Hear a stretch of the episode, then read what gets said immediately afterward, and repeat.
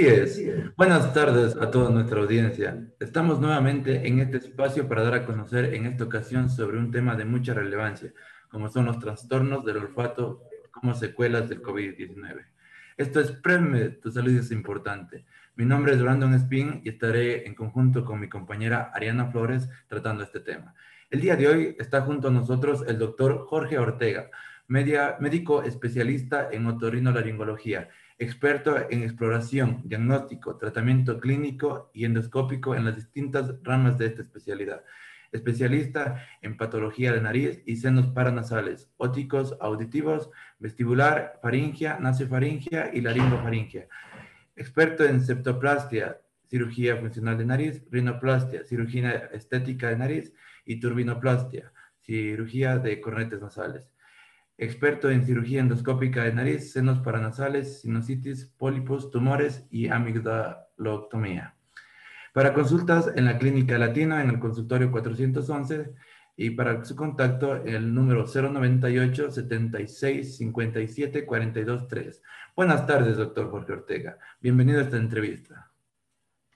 Bien, buenas tardes con todos los presentes.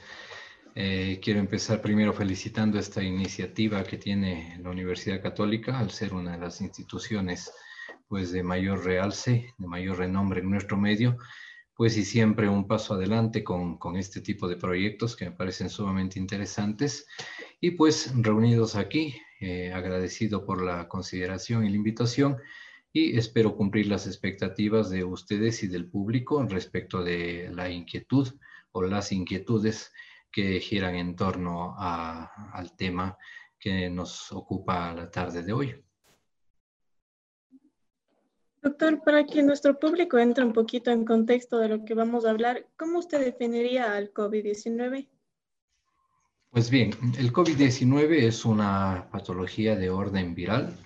De hecho, esta patología de orden viral es considerada uno de los nuevos tipos de virus, SARS-CoV-2, aquellos que eh, producen eh, sintomatología especialmente de orden respiratorio, recordando que el 31 de diciembre del 2019 apenas la OMS se enteraba de los primeros casos que surgieron en, en Wuhan, en la República Popular de China, y desde ahí arrancó pues el, el estudio de esta patología que digo es de orden viral y que cursa principalmente con, con síntomas eh, dentro del contexto respiratorio. Dentro de los síntomas que tenemos eh, del COVID-19 tenemos a lo que es la anosmia o falta de olfato. ¿Cómo sabemos que este o cómo determinaría usted si es que este es un síntoma característico del COVID-19? Bien, la pregunta es eh, bastante amplia y tiene una consideración sumamente extensa al respecto de esto. Eh, hay que partir de la idea de que eh, este coronavirus es nuevo, ¿sí? Y que eh, los estudios que apenas se empiezan a realizar en forma prospectiva arrojan cada día nuevos datos para enriquecer el, conocimiento médico y al mismo tiempo poder establecer el correcto diagnóstico y tratamiento. Pues bien, el olfato se ve implicado dentro de las agresiones de este, de este virus. Sin embargo, pienso yo que antes de eh, abordar el, tema de anosmia o de hiposmia como consecuencia del COVID directamente, hay que hacer una recreación breve de lo que es el olfato. Pues debemos recordar nosotros pues que el olfato es uno de los, de los órganos o de los sentidos eh, principales que tiene el cuerpo y la importancia que muchas veces se ve menospreciada. No se trata solamente de apercibir algo y listo, pues el olfato tiene importante relación en, nuestra seguridad. Por ejemplo, sabemos que el, gas eh, doméstico pues tiene un olor característico puesto a propósito, pues sabiendo que el olfato lo puede detectar en caso de una fuga. El olfato también es importante para detectar eh, olores que pueden estar poniendo en riesgo nuestra vida, de hecho, el olfato pues nos relaciona íntimamente con nuestro medio ambiente. Nos hace sentir cómodos en lugares que huelen bien o incómodos en lugares que huelen mal. Incluso el olfato pues evoca recuerdos en nuestra mente. recordamos con olores ciertos eventos que, surgieron en nuestra vida y tiene una eh, interacción importantísima con el gusto. Gracias al olfato, pues el gusto también cumple un papel importante en el momento de alimentarnos, detectar eh, una posible eh, noción de un alimento que nos está causando, que nos puede causar daño, ¿sí? Entonces, toda esta implicación que tiene el olfato, pues cumple algo que nosotros conocemos primero como anatomía, luego como fisiología y finalmente como fisiopatología para explicar de cómo se produce el daño en el olfato. Entonces, si partimos un poquito de la anatomía, debemos recordar pues que eh, ¿dónde se encuentran estos receptores del olfato? Pues en las fosas nasales, recordando a nosotros que las fosas nasales están cubiertas por mucosa, que las fosas nasales son dos, una derecha y una izquierda, y que tienen un tabique eh, que está separando la una fosa de la otra, y que dentro, pues la nariz tiene esta cubierta de mucosa, ¿sí? Una cubierta de mucosa, que de hecho es de dos tipos. Eh, le conocemos en la especialidad como eh, mucosa pituitaria o simplemente pituitaria, que es la pituitaria roja, aquella que efectivamente se ve de color rojo intenso en nuestra nariz, y la pituitaria amarilla que se encuentra en la parte alta de la nariz, de las fosas nasales, por dentro obviamente. Entonces, bien, de aquí parte un poco el olfato porque en esta zona de la pituitaria amarilla está asentando algo que se conoce como bulbo olfatorio. Entonces, dentro de toda la anatomía de la mucosa de las fosas nasales, nosotros tenemos terminaciones nerviosas. Estas terminaciones nerviosas son aquellas que captan las moléculas odoríferas que están circulando en el ambiente y la llevan hasta el bulbo olfatorio. Recordando un poquito más de la anatomía, el bulbo olfatorio es un conglomerado de células nerviosas que está asentando sobre la lámina horizontal del hueso etmoides, que forma parte de los huesos del cráneo y de la cara, y que este bulbo olfatorio también emite ciertas terminaciones nerviosas para hacer contacto con aquellas que están dispersas por el interior de la nariz. Desde aquí, desde el bulbo olfatorio, a través de estas mismas neuronas, pues eh, la información es transportada hasta la corteza, ¿sí? hasta la corteza cerebral, específicamente en el lóbulo temporal, y de aquí pues es transmitida asimismo por conexiones nerviosas hasta partes muy específicas de nuestro cerebro para poder interpretar, para poder descifrar esos olores que nosotros estamos detectando. ¿Ok? Entonces, bien, recordando un poquito, digo esto de la anatomía y de la fisiología, pues así sucede el tema del olfato en forma muy escueta, muy, muy, muy simple para que se pueda entender. Entonces, ¿cuándo surgen los problemas del olfato? pues cuando en algún momento de este recorrido, en algún lugar de esta vía, desde el momento en que emite esta información, pues surge alguna alteración, ¿ok? De ahí que nosotros podemos ya clasificar a estos trastornos del olfato en varias eh, entidades.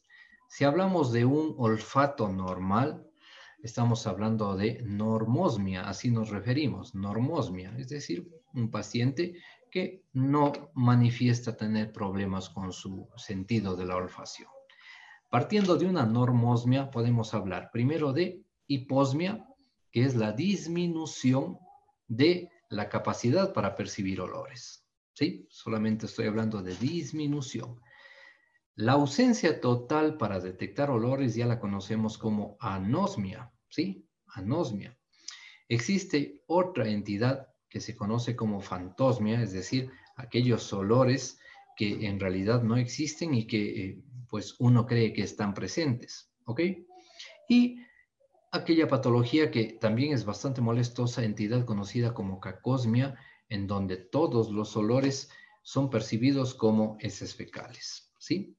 Entonces, todos estos trastornos ya han sido estudiados anteriormente, pues eh, y han sido descritos también como trastornos del olfato o disosmias. Ahora bien, todo esto que yo acabo de mencionar, pues qué relación tiene con el COVID-19. Para entender esa relación ya no es novedad de que el sentido del olfato puede haberse afectado, de hecho, durante todo este tiempo se sabía que era afectado por enfermedades de tipo viral, por ejemplo, como un simple resfrío común por adenovirus, coxsackievirus, rinovirus, cualquiera de ellos, podían haber afectado el olfato, sabiendo que además hay otras patologías que también pueden provocar trastornos del olfato, como por ejemplo la poliposis nasal, es decir, la presencia de pólipos dentro de las fosas nasales, también me pueden llevar a trastornos del olfato, la rinitis o rinosinusitis también me puede provocar trastornos del olfato, sin duda alguna.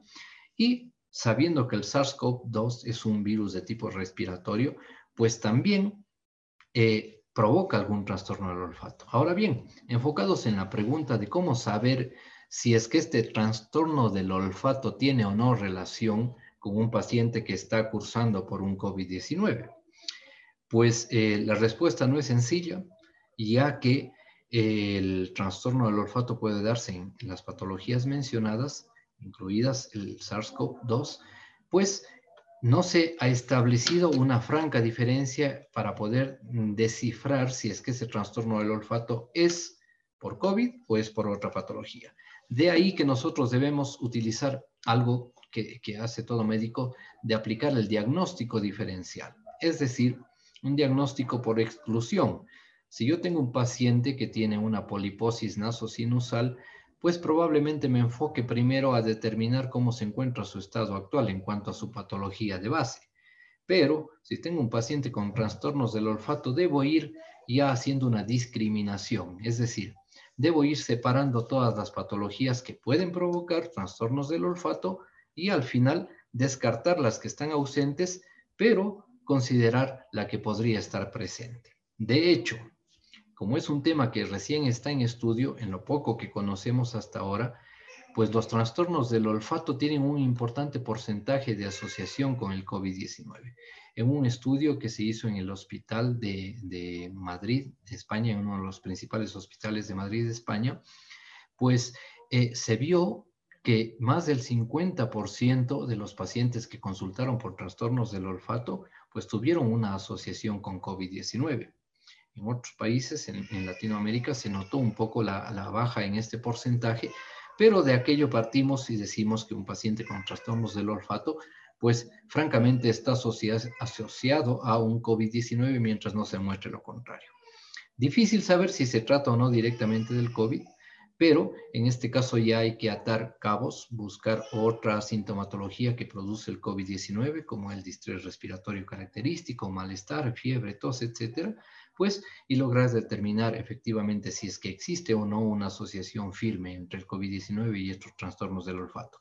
Sin embargo, aunque muchos pacientes hayan atravesado ya por un COVID sin saberlo, siendo pacientes asintomáticos, el motivo de consulta frecuente en el área de otorrinolaringología ha sido precisamente esta disosmia, es decir, pacientes que consultan porque tienen un trastorno olfatorio, uno hace todos los exámenes y entre ellos eh, un examen inmunológico y resulta que el paciente pasó por un COVID sin que siquiera haya sido enterado de que estaba cursando por una enfermedad, es decir, un paciente sintomático.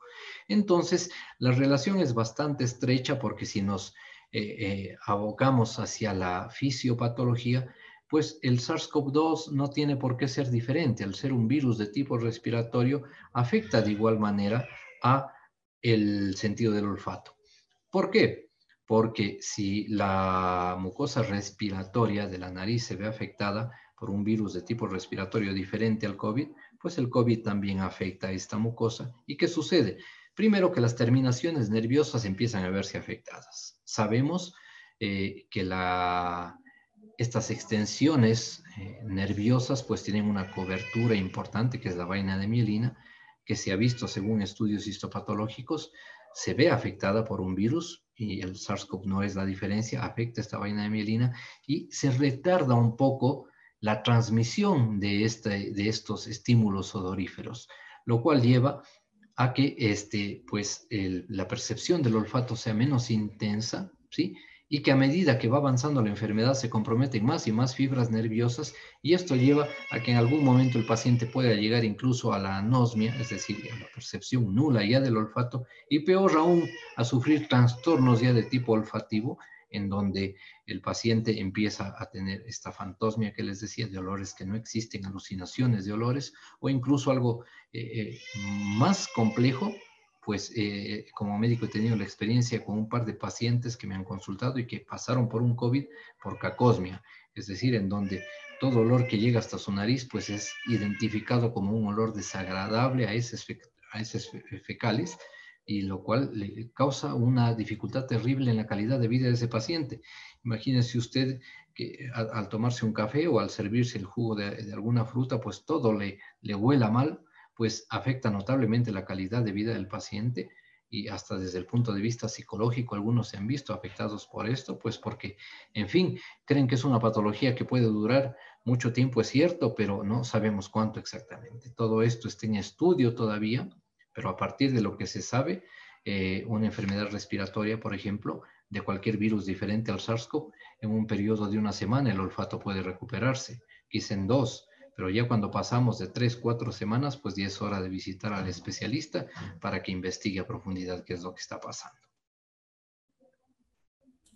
Claro, doctor. Eh, una de las grandes interrogantes sobre este síntoma es la duración del mismo. Según su experiencia laboral, la anosmia o pérdida de olfato puede ser temporal o mantenerse de manera permanente en los pacientes que sufren de esta secuela. Hasta lo que ahora hemos visto, este, esta pérdida es temporal. Como digo, luego de iniciados los síntomas, en algunos pacientes una semana después de iniciados los síntomas, el olfato se va recuperando progresivamente. En otros, en un porcentaje menor, ha durado entre dos y tres semanas. Sin embargo, eh, cuando el trastorno ya dura más de cuatro semanas, hay que visitar, digo, al especialista, porque ya es momento de investigar otro tipo de patologías que pueden presentarse como casualidad junto con un SARS-CoV-2 Hablo de pacientes que tienen una patología eh, poliposa nasosinusal, por ejemplo, que nunca le prestaron atención, que nunca eh, le dieron importancia y que con el SARS-CoV-2 se empeoró la situación de la hiposmia, llegando a una anosmia y es el momento en el que consultan. Hay que descartar otras patologías que pueden provocar trastornos del olfato. De hecho, existe un sinnúmero de cosas que pueden eh, alterar el olfato.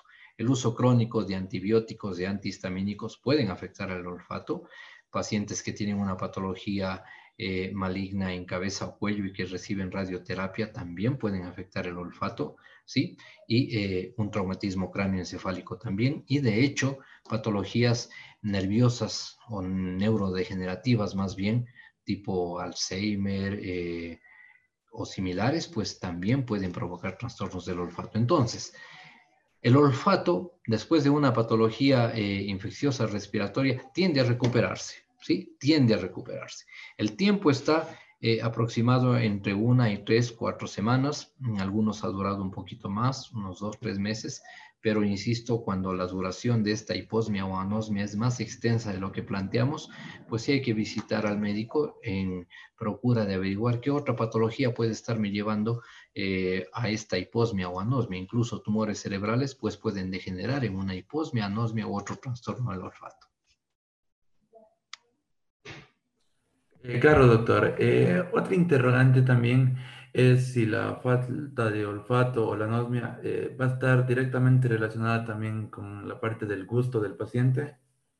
Por supuesto que sí, por supuesto que sí, la relación es íntima, ¿no? Y eh, los pacientes que han logrado salir de una, de una hiposmia o anosmia, pues siempre manifestaron que en realidad los alimentos que ingerían pues no tenían sabor alguno, les era indiferente, ¿sí? Todos sabían igual pues una vez que el olfato se recupera poco a poco el, gusto, trastorno conocido como disgeusia, cuando está alterado o cuando está ausente como ageusia, pues esta disgeusia o ageusia ya se va recuperando a medida que el olfato también va, va volviendo a la normalidad. ¿Existe, doctor, alguna incidencia dentro de este síntoma en lo que va a ser el género o el, sec, el género, discúlpeme, o la edad? Pues no, no hay una diferencia, por lo menos hasta hoy marcada, no. De hecho que no. Directamente con el SARS-CoV-2, sí. Pues se sabe que eh, afecta con mayor intensidad, según, según la epidemiología que tenemos hasta el momento, que afecta con mayor intensidad a pacientes varones. Debe ser la exposición, debe ser la carga viral, etcétera. Por lo tanto, esto está supeditado a que las cifras de, de trastornos del olfato lógicamente estén más relacionados con varones, porque el gran número de pacientes COVID han sido varones, sí, han sido del género masculino. Por lo tanto, esto es directamente proporcional, las cifras de, de trastornos del olfato al género, en caso en este caso el género masculino. Sin embargo, no, no hay una, no hay una eh, eh, preferencia franca sobre varón o mujer. De hecho, los pacientes que les comentaba con esta cacosmia, de hecho son mujeres y eh, pues no, no, no hay una discriminación franca en cuanto al género para provocar o no trastornos del olfato, por lo menos con lo que se conoce hoy en día. Los pacientes que han pasado por esta secuela o, que han padecido de este síntoma, ¿van a necesitar de un psicólogo posteriormente? No siempre, todo depende de la, de la personalidad del paciente, depende de su carga emocional, pues hay pacientes que llevan muy bien el tema de tener un COVID-19 a cuestas y salen adelante sin mayores dificultades, pero eh, lamentablemente dentro de este grupo eh, que ha adquirido un COVID eh, están pacientes que ya cursaban por una enfermedad catastrófica, por ejemplo, si con un CA de cualquier, de cualquier parte del cuerpo, con una enfermedad degenerativa y que encima tener un COVID-19, pues sí, sí, esto ha degenerado mucho en su, en su labilidad emocional, en su salud mental. Sé que algunos han, requerido de, de, asistencia psicológica para llevar a cuestas pues e, esto, esto que, pasa con el COVID. De hecho, mi experiencia personal con gente cercana que han sufrido un COVID, comentan que se ven sumergidos en un estado un tanto depresivo, ¿sí? Durante la enfermedad, donde eh, hay muy pocas ganas de, conversar, de interactuar con el prójimo y se sumergen en un estado un poco eh, taciturno del, asunto en cuanto al tema de interactuar con la familia, incluso eh, sintiendo un poco de rechazo al tema de preguntas, al tema de conversaciones, pues sí, en esos pacientes pues ha sido necesario el apoyo psicológico, sabiendo que no es un tratamiento directo lógicamente para su COVID, pero también debemos entender que nuestro propio estado inmunológico pues tiene mucho que ver con nuestro estado de ánimo.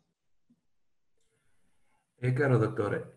Como sabemos, la aparición de este virus es algo completamente nuevo, lo que ha incentivado a que las familias o las personas eh, opten por ingerir o consumir remedios caseros.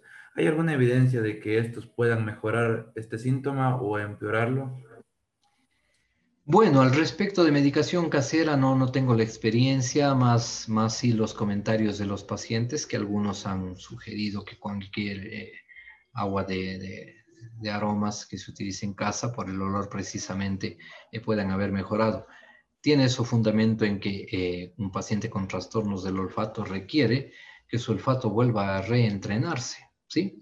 Es decir, mediante la eh, olfacción de aromas que ya le fueron conocidos alguna vez y que luego de este trastorno pasaron a serle desconocidos e incluso desagradables, de nuevamente empezar a experimentar. En el caso de mis pacientes, con hiposmia o anosmia, siempre el tratamiento sugerido ha sido reentrenar el olfato. De hecho, hoy en día se dispone de muchos aceites naturales que tienen aromas especiales y se ha sugerido al paciente eh, entrar en esta secuencia de entrenamiento. De hecho, yo lo, lo he sugerido a mis pacientes de hacer este mismo eh, procedimiento tres o cuatro veces al día, es decir, que ubiquen algún aroma que ya conocían y que empiecen a percibirlo con cierta frecuencia y que poco a poco pues se van a ir familiarizando de nuevo con este aroma que ya conocían y pues algunos pacientes han referido que sí, pues que están retornando ya a, volver a reconocer un aroma que para ellos ya les era familiar. El entrenamiento del olfato como todo pues eh, da buenos resultados sin duda alguna, sí, sin duda alguna. No hay algo, no hay esquemas establecidos. Sin embargo, una de las eh, prácticas que se utiliza en nuestro caso es la eh, olfatometría, en donde hay una eh, escala de 30, pues se dice que aquel que consigue más de 30 puntos en esta escala ya está en una normosmia, aquel que está eh, por debajo de 15 estaría en una anosmia y aquel que está entre 15 y 30 pues sería considerado dentro de una normosmia. Doctor, eh, como tal, ¿qué recomendación podría dar usted a nuestra audiencia para prevenir el contagio del COVID-19 y por lo tanto la aparición eh, consecuente de esta secuela? Pues bien, las medidas de bioseguridad son importantes. Yo creo que el uso de la vacuna puede tener dos aristas. Una arista es la que me dice que ya estoy protegido, pero que no debo descuidarme. Lamentablemente la otra arista dice, bueno, ya estoy vacunado y pues soy inmune y no me va a pasar nada pues esta segunda arista es la que nos causa problemas.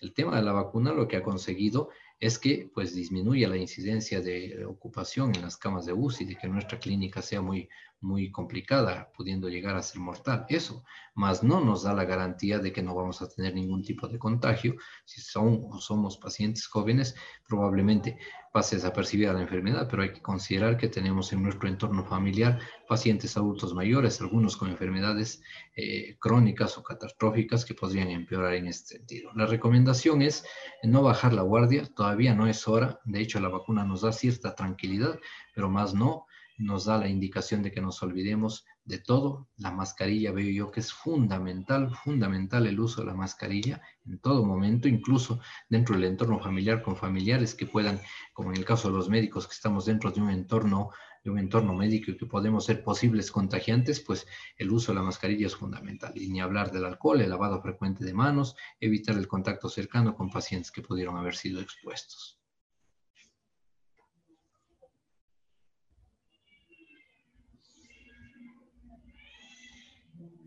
Muchísimas gracias. Hoy nos acompaña el doctor Jorge Ortega, quien ha contribuido con valiosa información sobre el tema trastornos del olfato como secuela post-COVID. Asimismo, le hacemos extensiva la invitación para tratar temas de interés en eventos próximos. Recuerde que este es su segmento PrevMed, tu salud es importante. Trata temas de salud en beneficio de la sociedad. Es una producción de estudiantes del octavo ciclo de la carrera de medicina de la Universidad Católica de Cuenca. Nos vemos en la, próxima, la próxima semana aquí en tu programa Conecta 3 por Ondas Cañaris en 95.3 FM. Le recordamos, esta entrevista estará próximamente en nuestra página de Facebook y los invitamos a seguirnos en Instagram como PrepMed. Tu salud, tu salud es importante. En donde también publicamos constantemente información relevante sobre diferentes patologías que podemos llegar a padecer. Muchísimas gracias y continuamos con la programación.